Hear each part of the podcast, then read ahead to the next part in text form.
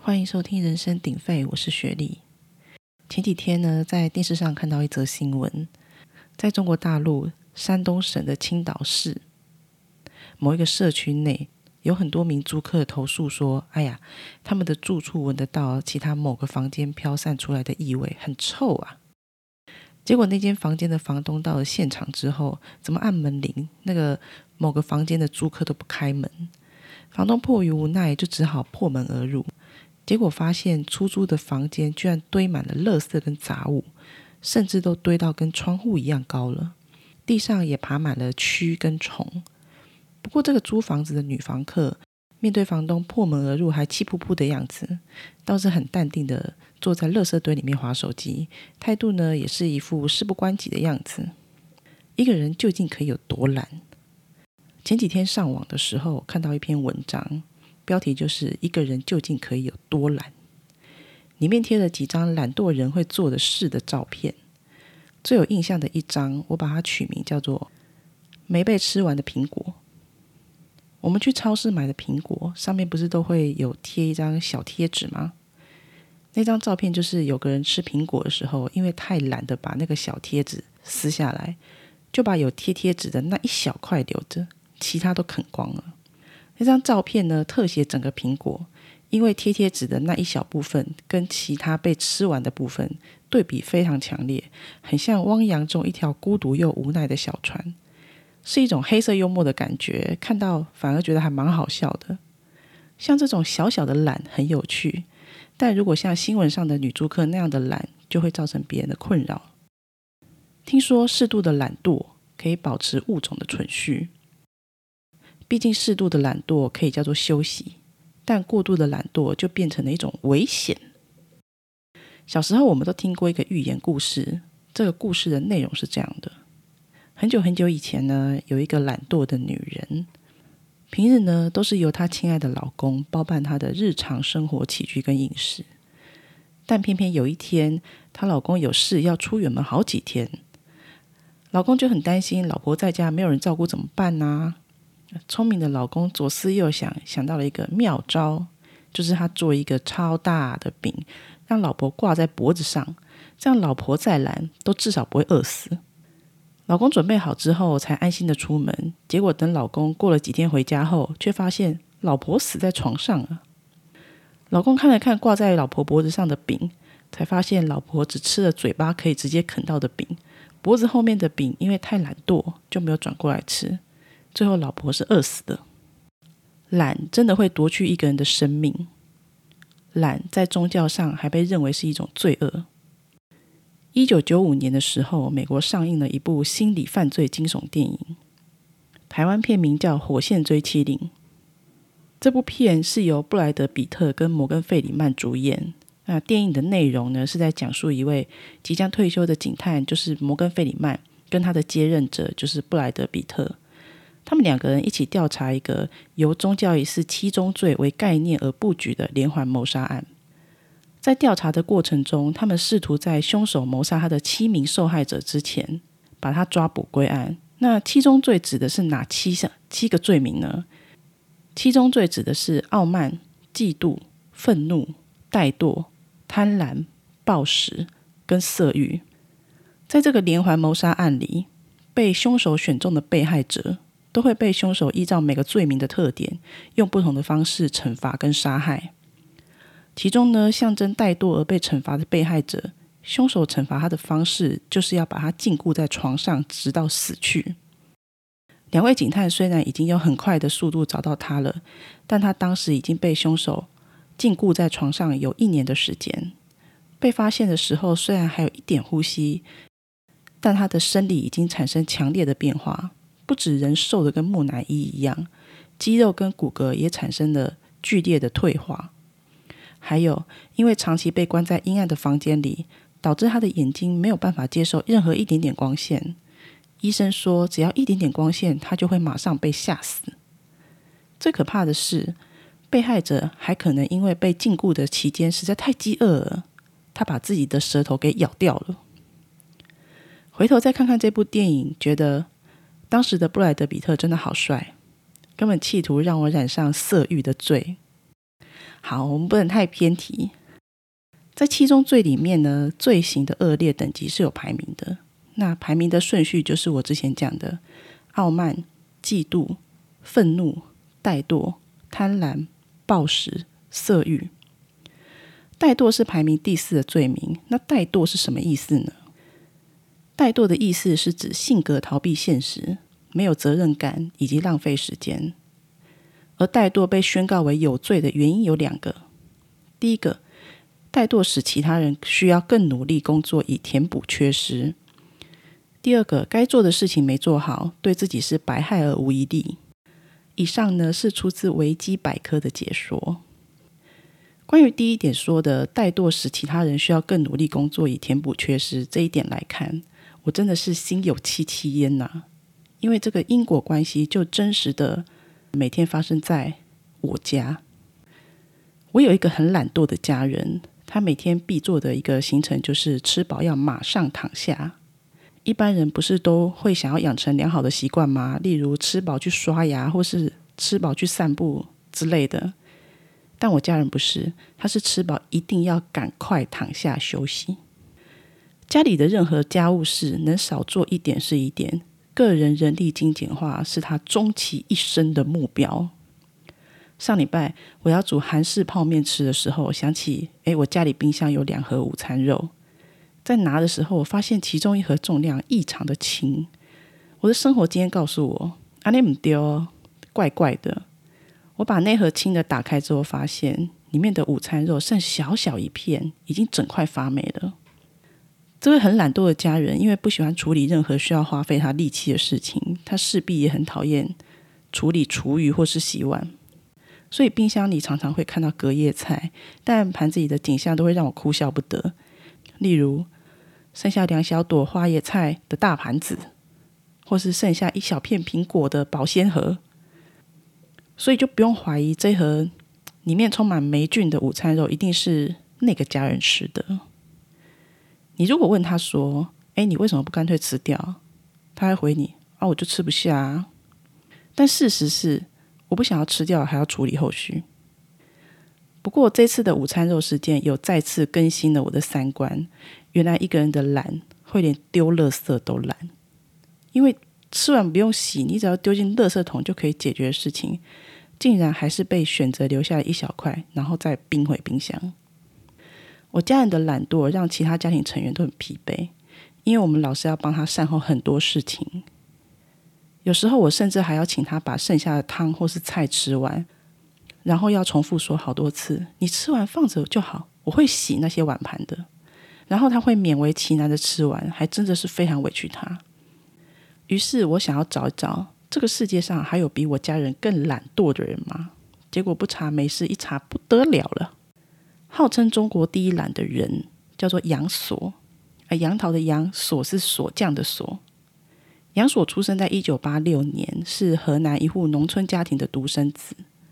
名字取锁的意思是父母希望可以留住孩子一辈子，所以从他的名字就知道杨锁一定是在父母的关爱下成长的。那至于关爱到什么程度，就让我继续接下去。杨锁的父母因为老来得子，对这个唯一的孩子特别的溺爱。他从小吃饭跟穿衣都是由父母亲亲手伺候。八岁的时候，他爸爸还用扁担挑着他走，彻底实施双脚不落地。甚至后来去上学，老学校老师也不能惩罚他哦，因为隔天杨锁的父母就会因为觉得孩子受到委屈而去学校抗议，就是标准的恐龙家长。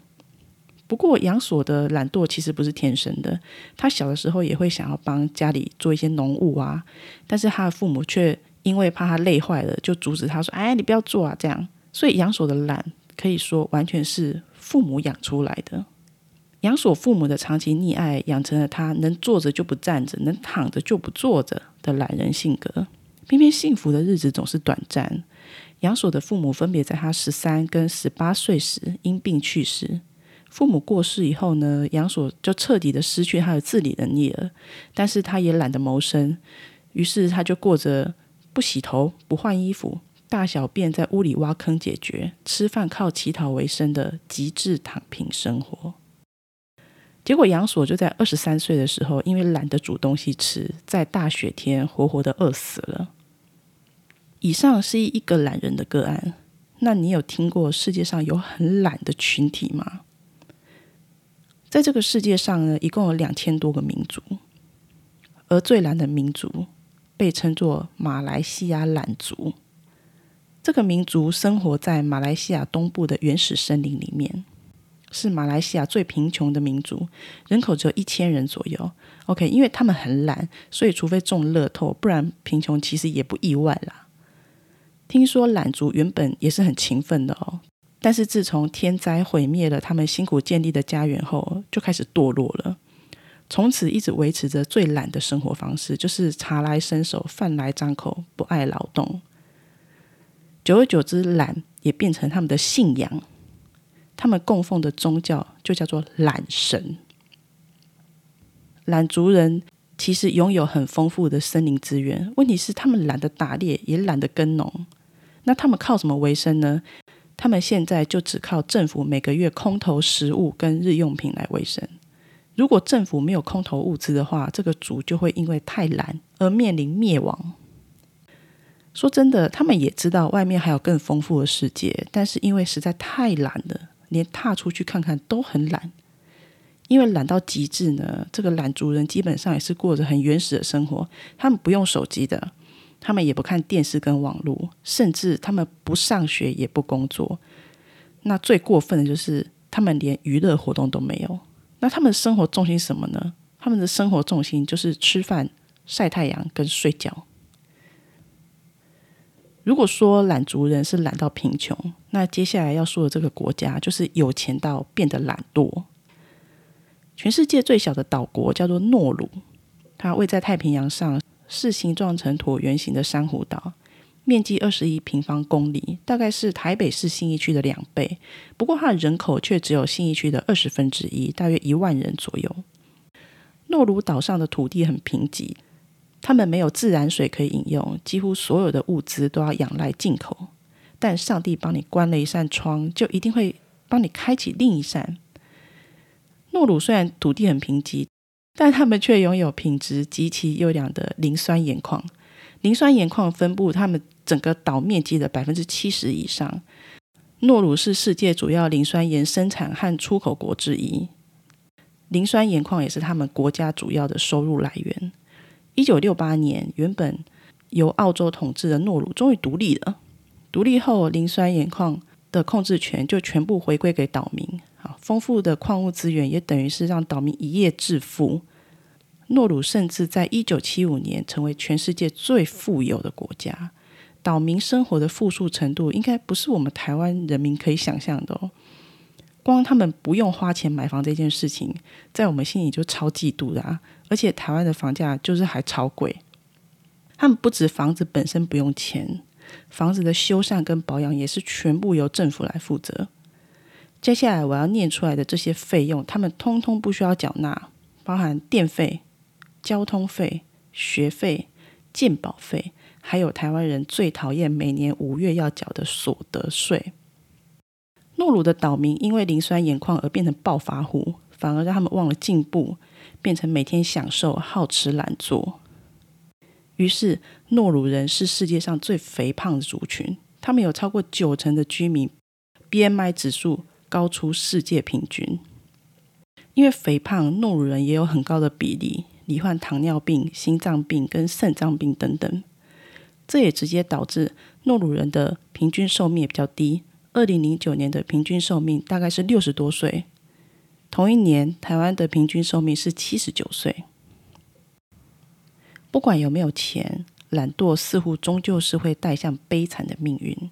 现在的诺鲁已经因为矿产过度开发，经济水准从已开发国家的水平降到第三世界未开发国家的水平了。大家听到这边可能会觉得，懒到不工作、不吃不喝都是很夸张的事情吧？但是懒。其实又离我们很近。根据世界卫生组织指出，人们常出现的七种懒惰行为，每一种都跟我们脱不了关系哦。第一点，懒得上厕所，尤其是工作忙碌或是有赖床习惯的人，多多少少都有憋尿的习惯吧。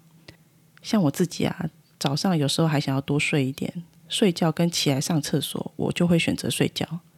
但憋尿确实是不好啦，因为憋尿会影响膀胱，严重的话还会损害你的肾脏。第二点，懒得吃早餐。现代人工作忙碌，懒得吃早餐的人应该也是不少。研究指出，不吃早餐会增加体重变重的几率啊！所以，想要维持身材的朋友是万万不可减掉早餐。早餐的内容也很重要。便利商店的一颗茶叶蛋跟一根香蕉，可能比一碗大肠面线更健康一点哦。第三点，懒得刷牙。很多人习惯睡前不刷牙，这会导致牙菌斑滋生，增加口腔溃疡跟牙周病的风险。说真的，我猜很多独居男女都会周末是一整天都没有刷牙吧。但到底呢？睡前刷牙好还是早上刷牙好？医生的解答是：吃完饭就刷牙最好。第四点，懒得喝水。大家都知道，水是人体不可或缺的成分嘛。每个人每天至少喝一千五毫升的水，才能促进身体的新陈代谢。而且多喝水可以帮助减肥，避免便秘。所以要减肥的朋友就一定要多喝水。第五点。懒得下厨，毕竟外食大部分都是高油高盐，又缺乏纤维质，长期饮食会增加罹患大肠癌的风险。第六点，懒得换内衣，内衣裤都是要定期淘汰的，内衣一般大概是半年，内裤是几个月。但是我相信，应该没几个人真的很彻底的在实施吧。